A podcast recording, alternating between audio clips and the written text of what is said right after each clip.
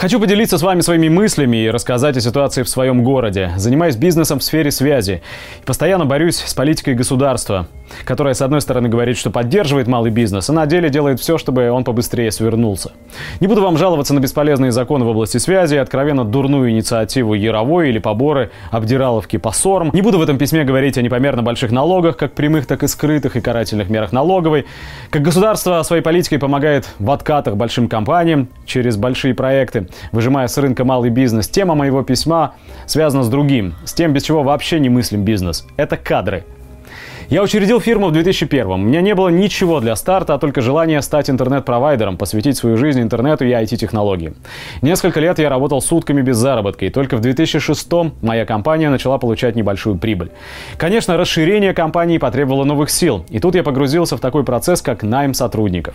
В то время в городе действовало порядка шести институтов. Студенты были, и я, давая объявление, мог выбрать из количества студентов тех, которые связывали свою жизнь с профессией IT-специалиста и дальнейшей жизнью жизнью в нашем городе. Приходили соискатели, и я мог выбирать лучших. В городе в то время было много студентов и всяких движений. Жизнь кипела.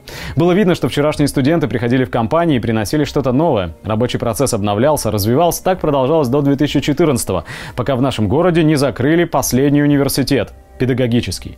Хочу отметить, что я знал преподавателей и ректора данного университета. Это умные и образованные люди. И, к сожалению, город их потерял. Не найдя себе места, они уехали в другие города, большие города, а вместе с ними и студенты.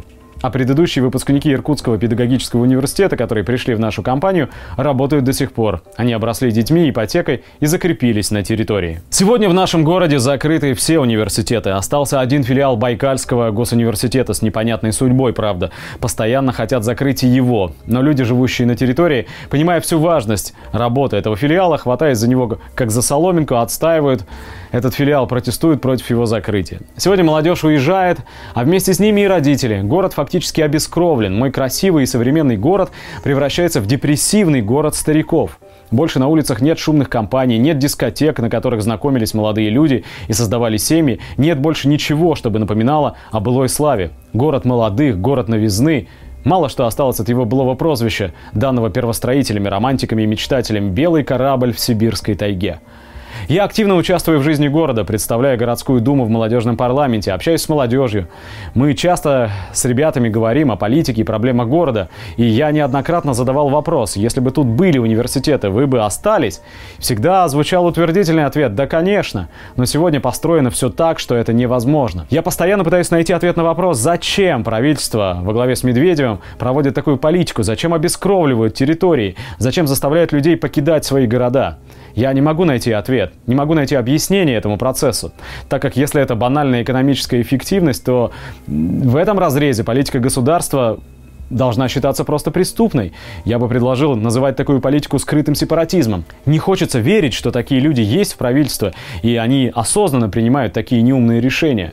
Осознанно закрывают образовательные учреждения в таких городах, как наш, понимая при этом, что Результатом будет постепенное стирание этих городов с карты страны. Я мог бы понять, что за 900 километров от областного центра Иркутска в городе могли плохо готовить инженеров или технологов, но зачем было закрывать педагогический институт, имея прекрасную базу?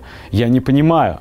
Теперь мы имеем жуткий дефицит кадров во всех отраслях. В образовании порядка 300 человек, в медицине 500 человек. Бизнес просто кричит «катастрофа», нет людей, работать некому даже на элементарных должностях, таких как кассир или продавец. Мой бизнес тоже застопорился. Два довольно интересных проекта стоят по причине отсутствия кадров. Я бы мог поверить, что это проблема малых предприятий из-за небольших зарплат, но в нашем городе строится большой проект от группы Илимпалп, и я точно знаю, что и там жесточайший недобор кадров.